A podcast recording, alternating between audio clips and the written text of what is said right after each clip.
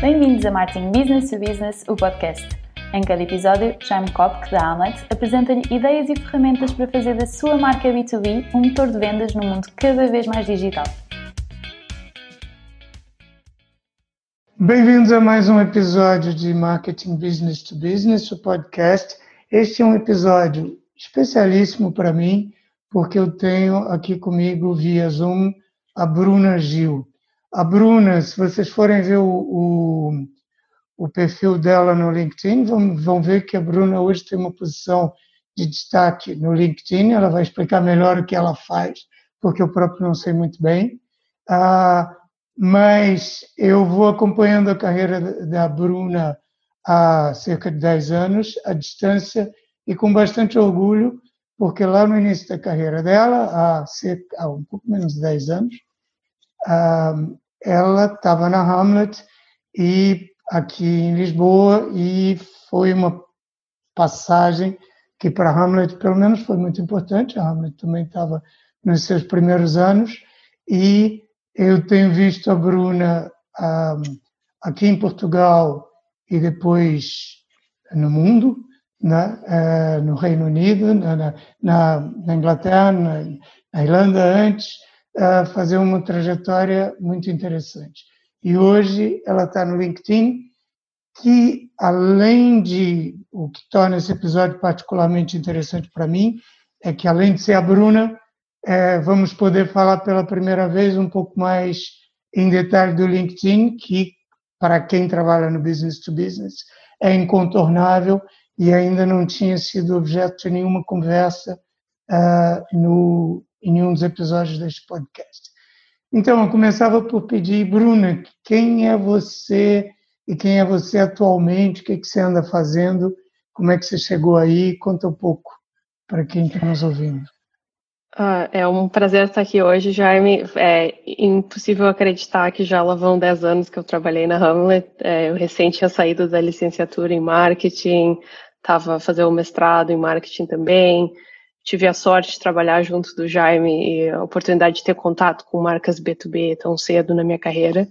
É uma paixão que começou na Hamlet e tem até hoje comigo, especialmente no LinkedIn, por causa do seu foco em B2B. Uh, ah, ainda em Portugal, tive, tive aí para oito anos, acho que em todo, mas uh, antes de sair para a Irlanda e para o Reino Unido, tive uma passagem pela Microsoft, onde fui account manager na área de advertising, Uh, portanto, trabalhando muito próxima das agências de e-mails, de uma gama variada de marcas que anunciavam na altura no Skype, no Outlook, no MSN. Uh, ah, e de lá passei para o LinkedIn, tanto na Irlanda quanto agora no Reino Unido, já nos últimos cinco anos. Um, ah, quando eu entrei no LinkedIn, para aí em 2015, tínhamos 400 milhões de utilizadores de forma global. Hoje em dia já lá vão em 690 milhões, quase chegar nos 700 milhões. Em Portugal são para aí 3 milhões, mas é, um, é uma massa crítica bastante importante. E para a população do país, quem diria, não é? É, exatamente. Uh, eu, eu, dentro do LinkedIn, sempre tive na área de, de marketing advertising, ou seja, sempre na parte das, das, empresas que anunciam no LinkedIn, muitas delas são B2B. Uh, ah, mas durante o meu tempo no LinkedIn, tive contato mais uma vez com o mercado português, Uh, pois durante um período tive a coordenar os parceiros de representação de vendas na parte de advertising nos países do sul da Europa, como Itália, Portugal. Uh, então foi, foi interessante poder voltar ao mercado português junto da empresa que é, é, é o nosso representante que trabalha junto das agências de meios e clientes. Uh, mas atualmente já faço outra coisa, as coisas mudam muito rápido na, nesse universo de tecnologia. hoje em dia eu estou a coordenar o nosso ecossistema de parcerias no âmbito de Martech, ou seja, uh, são parceiros que integram com a nossa plataforma através da, da nossa API e construíram suas próprias soluções de, de marketing uh, para utilizar o LinkedIn como canal de distribuição. Alguns exemplos são HubSpot, uh, Sprinkler, Hootsuite, entre outros. Ou seja, através dessas parcerias eu acabo tendo visibilidade uh, sobre marcas desde o enterprise até o SMB e com uh, sempre um foco no, no B2B, mas um crescente interesse de marcas B2C, com o reconhecimento de que dentro do LinkedIn não são só profissionais, são também pessoas. Os profissionais também são pessoas, né? É, ao fim e ao cabo são, né? E, e, são pessoas que, enfim, têm poder de compra e as, as marcas B2C acabam por reconhecer que é um canal que podem utilizar para comunicar. Uhum. Muito bem, e que, como, como você estava dizendo, né, isso é essa visibilidade que você tem, eu imagino que te dê uh, uma condição privilegiada para observar o que está acontecendo com as marcas uh, em geral, em particular dentro do universo B2B, que tendências que tendências vão acontecendo e especialmente agora que o mundo levou uma cambalhota, né, deu uma cambalhota e está tudo uh, tá tudo de uma forma que ninguém sabe muito bem ainda como como é, mas o que que você tem observado como tendências em geral, como, como grandes tendências e em particular depois do, da pandemia declarada, o que que você observa que está acontecendo e que é interessante é, partilhar? Do ponto de vista do, dos profissionais da plataforma, eu acho que o que se viu foi um grande aumento na utilização do LinkedIn de forma global. Assim, uh, eu acho que o que o Jaime estava a mencionar sobre a, a, grande cambalhota que todo mundo deu, é, eu acho que o LinkedIn se tornou um ponto de encontro para as uhum. pessoas uhum. falarem sobre incerteza ou sobre o que será o futuro de amanhã, ou o que está acontecendo nas suas indústrias e tendências. Então, Uh, do ponto de vista do conteúdo gerado por utilizadores, teve um boom, assim, uh, quando comparado ao ano passado, e também as interações que estão acontecendo entre os utilizadores, assim, comentários, likes, shares, tudo aumentou exponencialmente de ano para ano. Então, é, essa, essa conclusão que se pode tirar, eu acho que são os profissionais que estão mais ativos, têm um apetite por mais conteúdo, por saber o que está acontecendo, uh, se manter informado, conectado. E eu acho que isso não se vê só no LinkedIn, acho que isso também é evidenciado pelo aumento da na audiência dos noticiários, por exemplo. Eu acho que o reflexo no LinkedIn é, é os profissionais tentando entender por onde é que vão, o que, que fazem, uh, qual será o futuro. Também porque sobrou mais tempo, né? Porque o networking que as pessoas podiam fazer à hora do almoço, em, em eventos presenciais ou no próprio local de trabalho, encontrando com parceiros, é, não puderam e passaram a fazê-lo online. Quer dizer, não é só o apetite por saber, mas é uma substituição dos canais presenciais por, por um canal digital, por canais digitais, e o LinkedIn tem essa dimensão de networking social, que é uma delas, né? uma das dimensões que a plataforma tem. Sim, aí certamente isso foi potencializado, a parte do, do networking, a parte da informação, a parte do, do aprendizagem, do learning também teve um crescimento muito grande, as pessoas assistiram muito mais cursos uhum. disponibilizados através do LinkedIn Learning durante esse período, mas na, na minha opinião, o que apresentou foi uma oportunidade para as marcas também fortalecerem o relacionamento com as suas audiências, porque se há esse apetite todo de, de saber, de, de interagir, uh, há aqui um espaço para as marcas entrarem e falarem com, com as pessoas, até porque eu acho que essa crise, na minha opinião pessoal, não é como a de 2008. O, o momento atual trouxe uma mudança imprescindível na vida das pessoas, mudança de, de hábito, de prioridades, de valores, e, e, as marcas precisam estar atentas a isso, ao, ao, momento que as pessoas estão a viver e como isso altera os padrões com que nós nos movimentamos. E, e acho que está tá, tá ali para ser visto, pela, porque quem estiver ouvindo vai conseguir ver esses movimentos e pode aproveitar para se inserir nessas conversas, né? Um, o CEO da, da Microsoft, o Satya Nadella, disse recentemente que num período de dois meses nós vimos dois anos de transformação digital acontecendo por causa do, do momento que nós nos encontramos atualmente. Nós tivemos que queimar muitas etapas para se adaptar, uh, para ser resiliente no momento atual.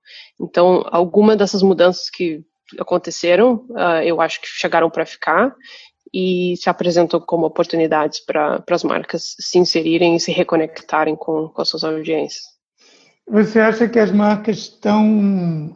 Quando a gente fala assim de as marcas, é uma generalização muito grande, né? Porque há milhares e milhares de marcas de todos os tamanhos e feitios, mas é, eu vejo eu vejo comportamentos muito variados das marcas, né? Ou reações.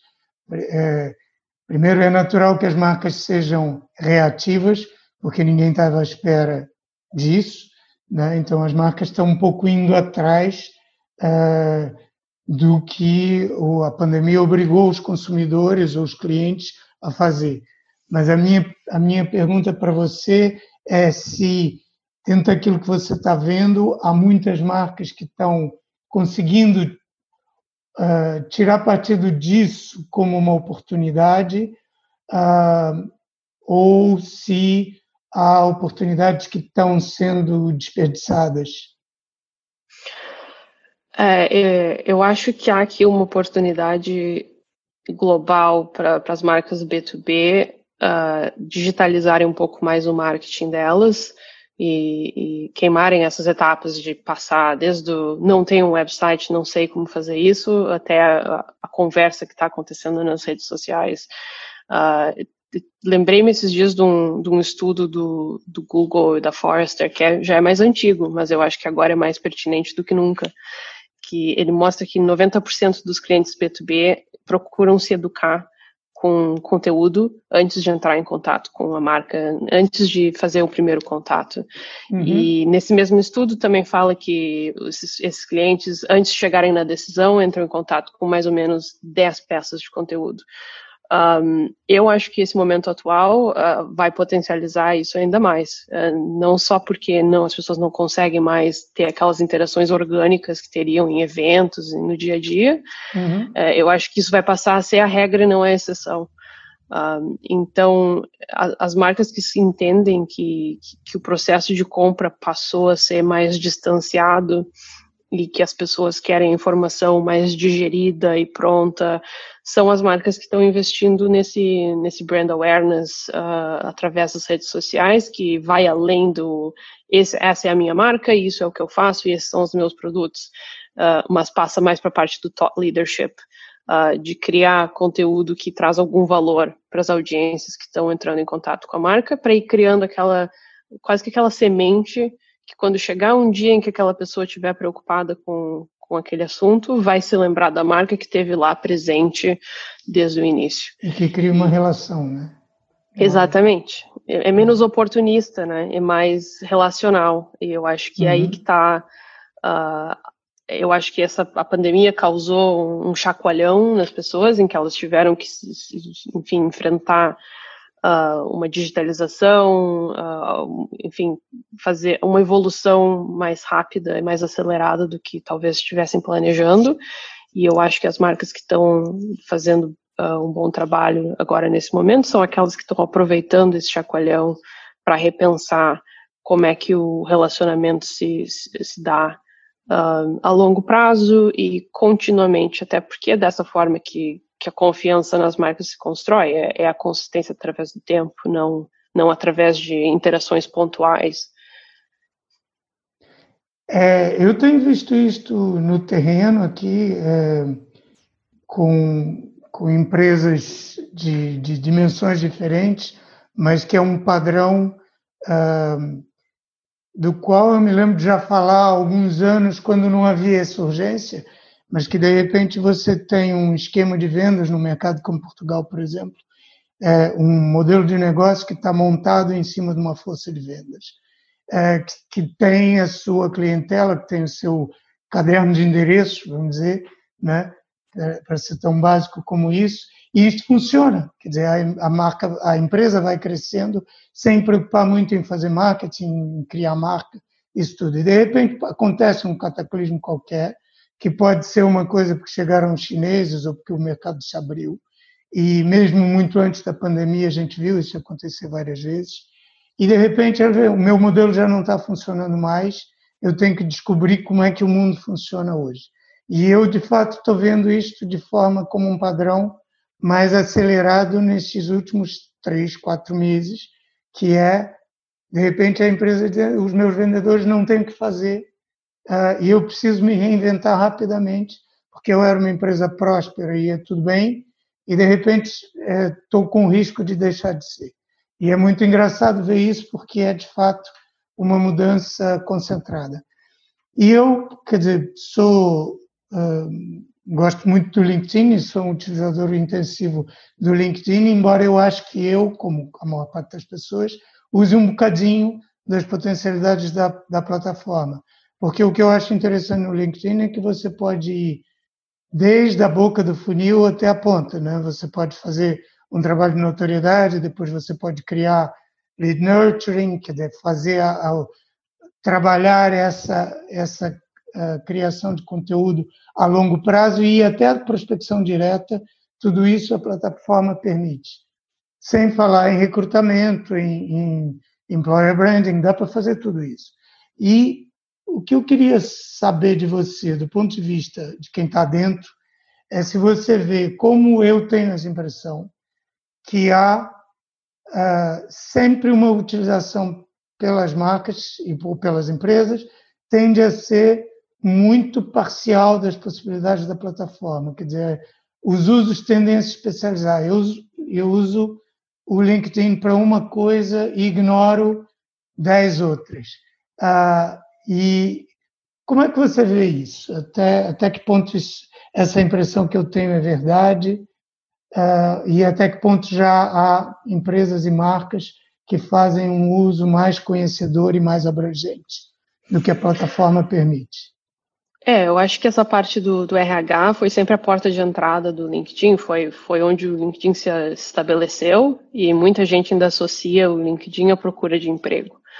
Mas a plataforma já evoluiu muito para além disso e os utilizadores do LinkedIn, eles veem a plataforma ainda com esse objetivo de progredir na carreira, mas isso vai muito além de procurar emprego. Isso é, é relevante para o emprego que eles têm atualmente também, se manter uhum. informados com o que está acontecendo na indústria. Uh, enfim, engloba a parte da informação, da conexão com outras pessoas e de, da partilha de conhecimento.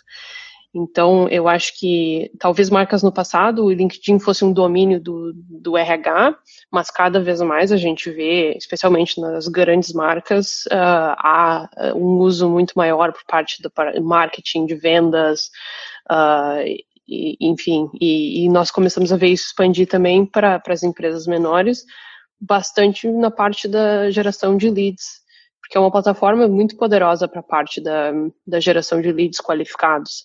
Então, até essa acaba sendo a porta de entrada e aí começam a se aventurar um pouco no mundo do, do brand awareness e ver que as duas coisas se complementam. Então, acaba por ter um papel muito importante no, na parte de geração de demanda para as empresas. É, e eu acho que isso vem da parte do, do LinkedIn ter uma audiência profissional de qualidade, que em grande parte são pessoas com poder de decisão nas suas indústrias ou que influenciam as decisões. Há sempre essa Uh, quando as pessoas veem as capacidades do LinkedIn de, de targeting, que, enfim, pode se falar diretamente com, com C-levels só. Uhum. Uh, mas se esquecem que geralmente quem faz os RFPs não são os C-levels, são, são pessoas que estão alguns níveis abaixo. É muito importante comunicar com elas também, não, não entrar nesse, uh, nessa armadilha de querer falar só com o topo das empresas é, RFP, para quem pode estar desatento, é Request for Proposal, não é isso? Só Sim, gente, é. Uh, obrigada por. Não, não passa ao lado. obrigada por uh, clarificar o. Uh, mas sim, é, eu acho que é, é, importante as marcas entenderem que quem está lá vem para se informar, vem com um mindset aberto a receber informação, ou seja, eles estão abertos a receber informação que seja útil, que traga valor para a carreira deles. Então, torna-se um excelente espaço para as marcas se destacarem, se identificarem bem as audiências e trouxerem valor para quem está lá. Essa questão da troca de valor eu acho muito essencial, um, porque ninguém quer ouvir falar só de produto, produto, produto. As pessoas querem saber qual é o problema que está sendo resolvido aqui e se eu tenho esse problema eu vou me interessar a, minha, a minha avó sempre dizia, eu era uma criança que falava pelos cotovelos, dizia, nós temos dois ouvidos e uma boca. E, ou seja, ouvir mais, falar menos. E, e, eu acho que as marcas B2B, se estiverem atentos àquilo que são os desafios das pessoas com quem elas estão tentando comunicar e encontrarem aquela intersecção entre o problema que a minha marca resolve e o, aquilo que a minha audiência precisa e conseguir comunicar aquilo de forma clara e valiosa é, é, é aí é essencial. E isso é, acho que é a essência do thought leadership, né? É, é o conteúdo que cria valor que é que vale para o LinkedIn como vale para qualquer canal, né? Se eu fizer, Sim. se eu usar o e-mail, ou se eu usar o Facebook, ou se eu usar a publicidade tradicional, vale exatamente a mesma coisa. Eu posso massacrar as pessoas pondo o meu produto uh, à frente delas e eu vou alienar uh, a minha audiência, né? Vou fazer as pessoas uh, não lerem os meus e-mails ou me, ou me cancelarem da, da sua caixa de entrada, ou eu posso oferecer conteúdo, é, conteúdo relevante, conteúdo útil e interessante, e, e então eu ganho permissão para vender em algum momento. Isso vale para o LinkedIn também.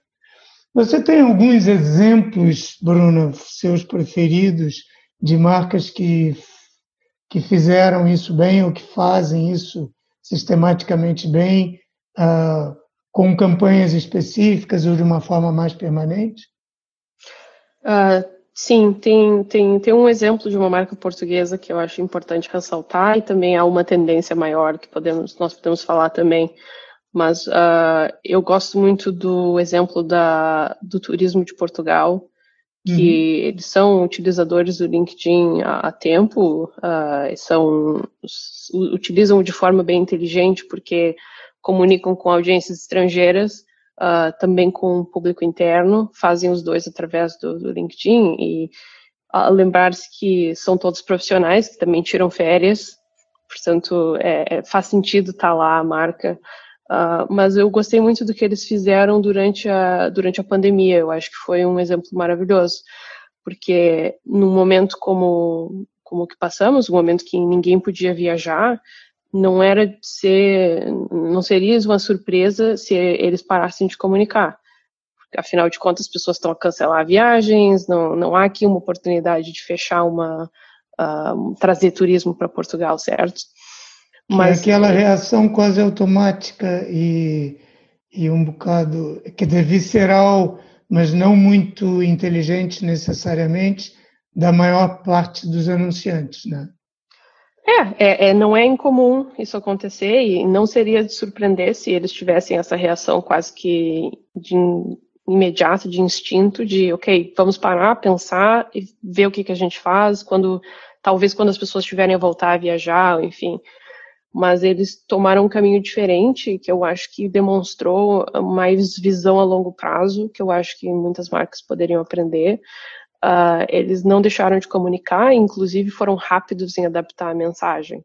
Numa das campanhas para o público estrangeiro deles, é, a tagline passou de, de Visit Portugal para Read Portugal, e passaram a promover frases de autores portugueses uh, reconhecendo que havia aqui um momento em que as pessoas não poderiam visitar o país, mas que não seria motivo para deixar de ter contato com a cultura portuguesa ou deixar de cultivar aquele interesse em visitar o país quando possível. Uh, houve também um vídeo, acho que eles criaram, chamado Can't Skip Hope, uh, com imagens giras de, de, das paisagens de Portugal, mas também com uma mensagem bastante emocional sobre o momento que as pessoas estavam a viver. Então, dessa forma, mantiveram os esforços do brand awareness para o público estrangeiro, mas aproveitaram para redobrar o marketing uh, mais geração de demanda para o público interno, criando campanhas mais voltadas a fazer o público que pode viajar, viajar internamente, mas sem se esquecer de um dos maiores públicos que eles têm, que é, que é o público estrangeiro, uh, manter aquele relacionamento quase que aceso, enquanto as coisas estão em, em pausadas, quando não se pode viajar. Uhum. Exato. E, e, eu acho que esse tipo de resiliência que eles mostraram é, é, é, é um bom exemplo porque é uma coisa memorável. É, é, as marcas que estão presentes, eu acho que em momentos como esse, são as que as pessoas recordam mais à frente. Uhum. Um, o outro exemplo que eu queria falar, que eu acho que é uma nova tendência que várias marcas estão, já estão adotando, é o exemplo dos eventos digitais.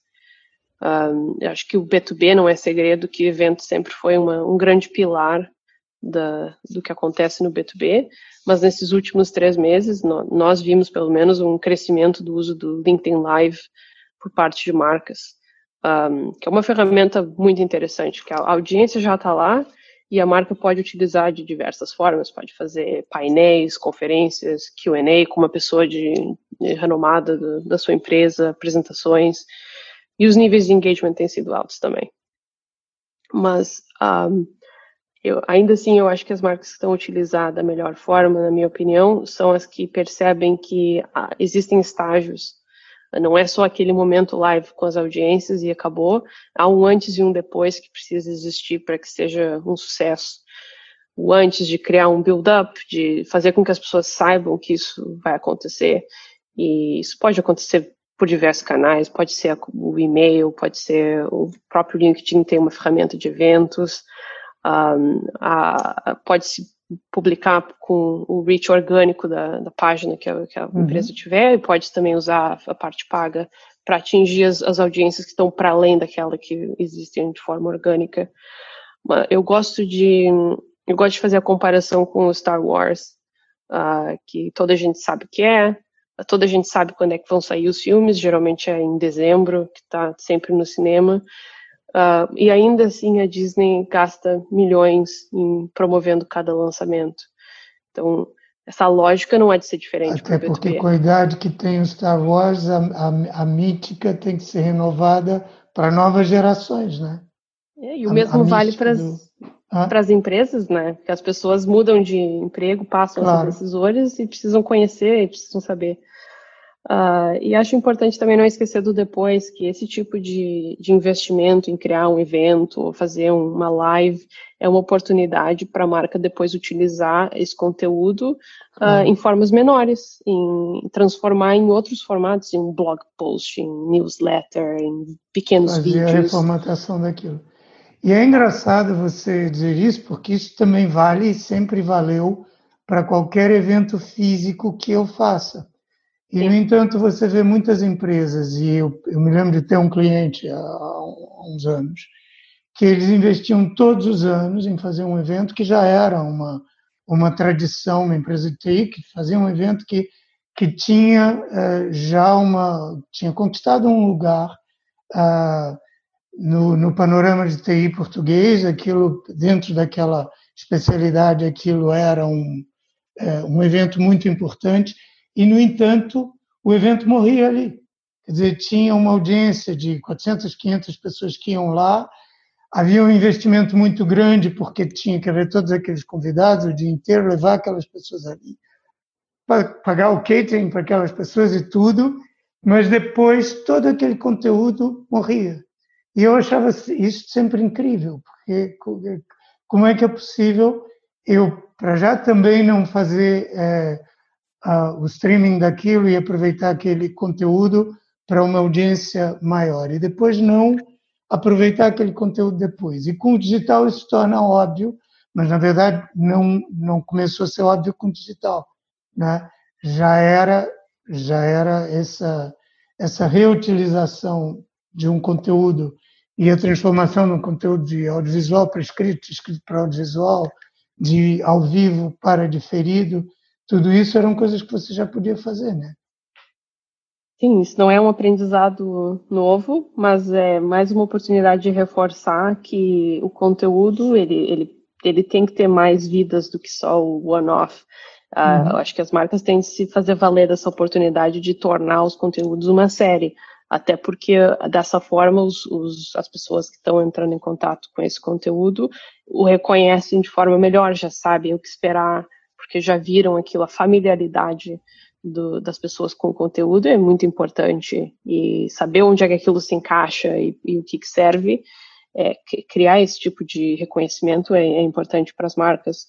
Um, eu tenho um, colega da do, nossa equipe dos Estados Unidos que costumava dizer que o conteúdo precisava ser que nem uh, no, no, Thanksgiving, como eles fazem um grande peru, no dia seguinte fazem sanduíches de peru, no outro dia fazem qualquer outra receita e ele vê o conteúdo da mesma forma. Cria-se um grande, uh, uma grande peça de conteúdo, por exemplo, um e-book.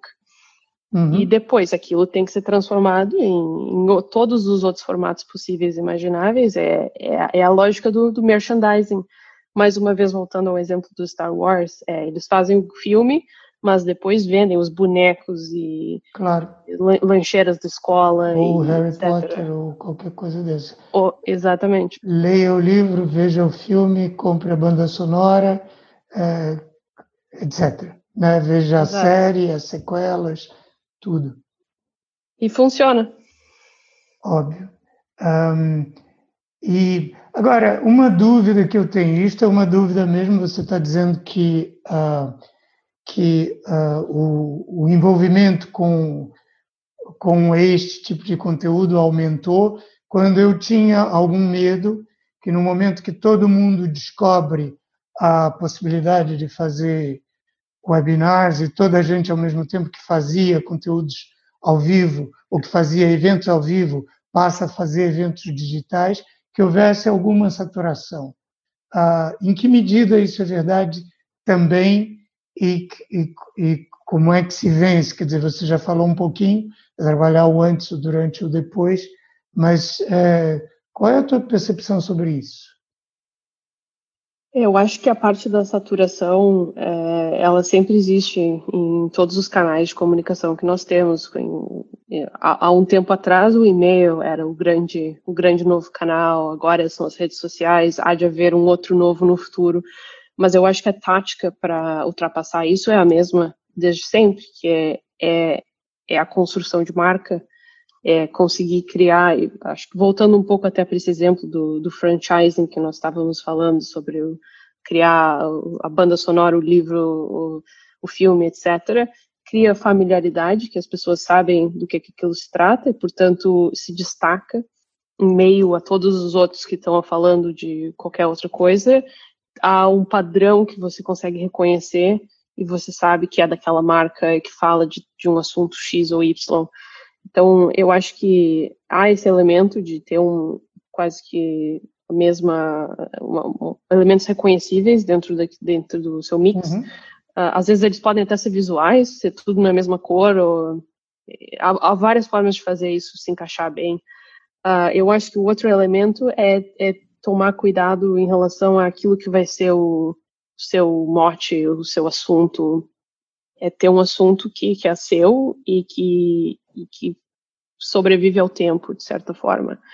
Acho que o que acaba não funcionando são quando as marcas tentam comunicar muitas mensagens ao mesmo tempo e as pessoas têm dificuldade para entender, ok, mas esse aqui, essa marca aqui é especialista do que exatamente? Por que, que eu vou ver isso, né? Por que, que eu vou Exato. dar preferência a essa marca? ou a esse produtor de conteúdo é, que eu já sei, sei lá, um, outro dia aqui no podcast alguém recomendou o Martin Lindstrom, que é um grande, que é uma estrela do LinkedIn, né? dentro do LinkedIn é, usa bastante bem. E, é, de certa forma, se eu tenho uma preferência destas, eu tenho mil conteúdos para ver, e muitos podem ser interessantes, mas se é do Martin Lindstrom, eu já vou ver porque é dele e eu sei que ele vai dizer coisas interessantes dentro de uma determinada linha, né? Isso é um efeito de marca, como você está dizendo. É, eu acho que é isso que as marcas precisam criar e eu acho que dá para ser feita uma análise, uh, claro que sempre levando em consideração o que, que as minhas audiências precisam, o que, que elas querem ouvir, mas também pode fazer uma análise de benchmarking com as outras empresas no mercado para ver, ok, quais são os assuntos que essas empresas estão tentando dominar, porque é muito mais difícil lutar pelo, pelo denominador comum. Se você é uma empresa da área de seguros, por exemplo, e toda a gente está a falar sobre seguros de viagem, um, talvez há aqui outro ângulo que a sua empresa pode tomar, que não é o mesmo de toda a gente, não é genérico, não se perde nas hashtags. É um que pode uhum. ser o seu, pode ser próprio. Tem que achar aquele, aquele espaço que é essa intersecção dos dois. Ótimo, isso mesmo. Um, Bruna, uh, para começarmos a chegar ao fim, uh, um livro uh, que ninguém pode deixar de ler, na sua opinião, que tenha importância para profissional para você, o que você recomendaria? Uh, eu vou aproveitar o espaço aqui para recomendar uma leitura, não necessariamente um livro, uhum. uh, mas é, nós recentemente lançamos um, um think tank uh, dedicado 100% ao marketing B2B e dedicado somente à parte acadêmica do, do B2B, de construção de pesquisas, white papers, uh, com o objetivo de evoluir o, o marketing B2B. Sempre fala-se muito que não há não há estudos o suficiente, ou sempre todos os exemplos são B2C, então esse think tank vem para combater uh, a ausência de, de, pesquisas voltadas somente ao B2B. E nós temos a nossa equipe de, desse think tank está a trabalhar com uh, nomes da academia e do marketing que são um, reconhecíveis como Peter Field, Le Binet, Frank Cassidy, Mark Ritson, Rory Sutherland. Um, eles estão colaborando em todas essas pesquisas. E eu recomendo especialmente a mais recente, que foi lançada agora há uma semana, que eu acho que para o momento atual é uma leitura obrigatória, que é chama-se um white paper chamado Marketing to the CFO. Uh, e ele explora justamente como, como é que se aproxima o CMO e o CFO. Uh, ah, por que, que é importante, ou seja, a pessoa que está responsável pelo marketing e a pessoa responsável por finanças. Muitas vezes estão a falar línguas completamente diferentes. Uhum. Mas agora, mais do que nunca, quando se fala em redução de custos, em, em priorização dos investimentos, é importante que os marketeers consigam demonstrar o valor do marketing em termos que finanças percebam e consigam, uh, enfim, trabalhar no mesmo, no, na mesma linguagem. Uh, então, esse, esse estudo vem mesmo para trabalhar como que a gente muda o mindset uh, do finanças, ver o marketing como um centro de custos, muitas vezes, passar a ver o marketing como uma alavanca crucial do crescimento, em termos, em termos que eles consigam perceber e, e são os termos que estão acostumados a trabalhar. É o drama de sempre, né? Nós vamos deixar a nota para isso, na, vamos deixar o, o, o, o link para isso nas notas, mas para quem estiver ouvindo, lavando a louça ou fazendo jogging, como eu costumo, como é que a pessoa procura esse paper, Bruna? Uh, é simples, é b2binstitute.org. Lá tem esse paper e também outros uh, foram publicados recentemente, mas a minha, o meu, a minha recomendação vai para esse, porque acho que é um momento ideal, pede esforços de que marketeers uh, demonstrem o valor do marketing como parte central da recuperação das empresas em tempos de crise.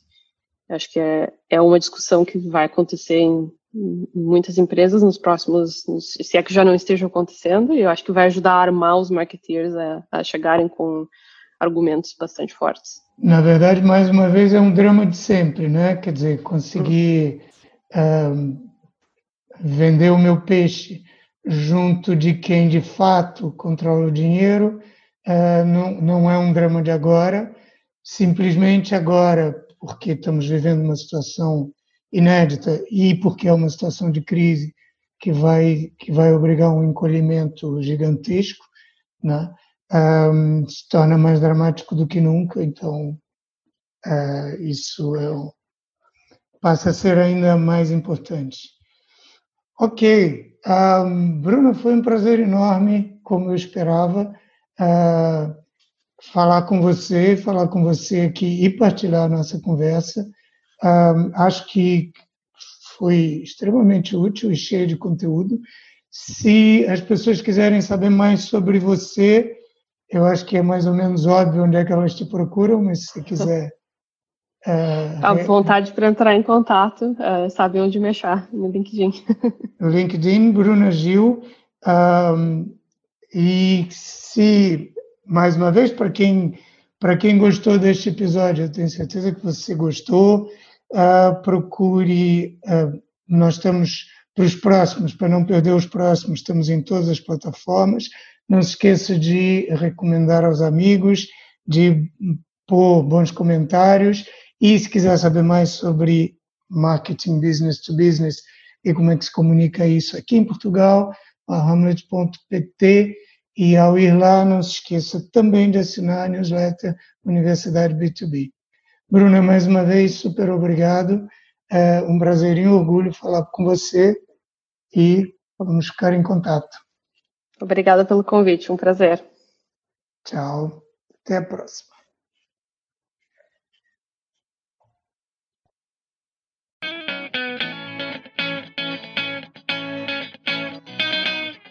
Acabou de ouvir Marketing Business to Business, o podcast da Amlet B2B. Se gostou, não se esqueça de fazer like, partilhar, deixar o seu comentário e subscrever no seu canal preferido. Para ver as notas desta conversa, vá a amlet.pt blog. E em breve voltaremos com mais um episódio de Marketing Business to Business, o podcast.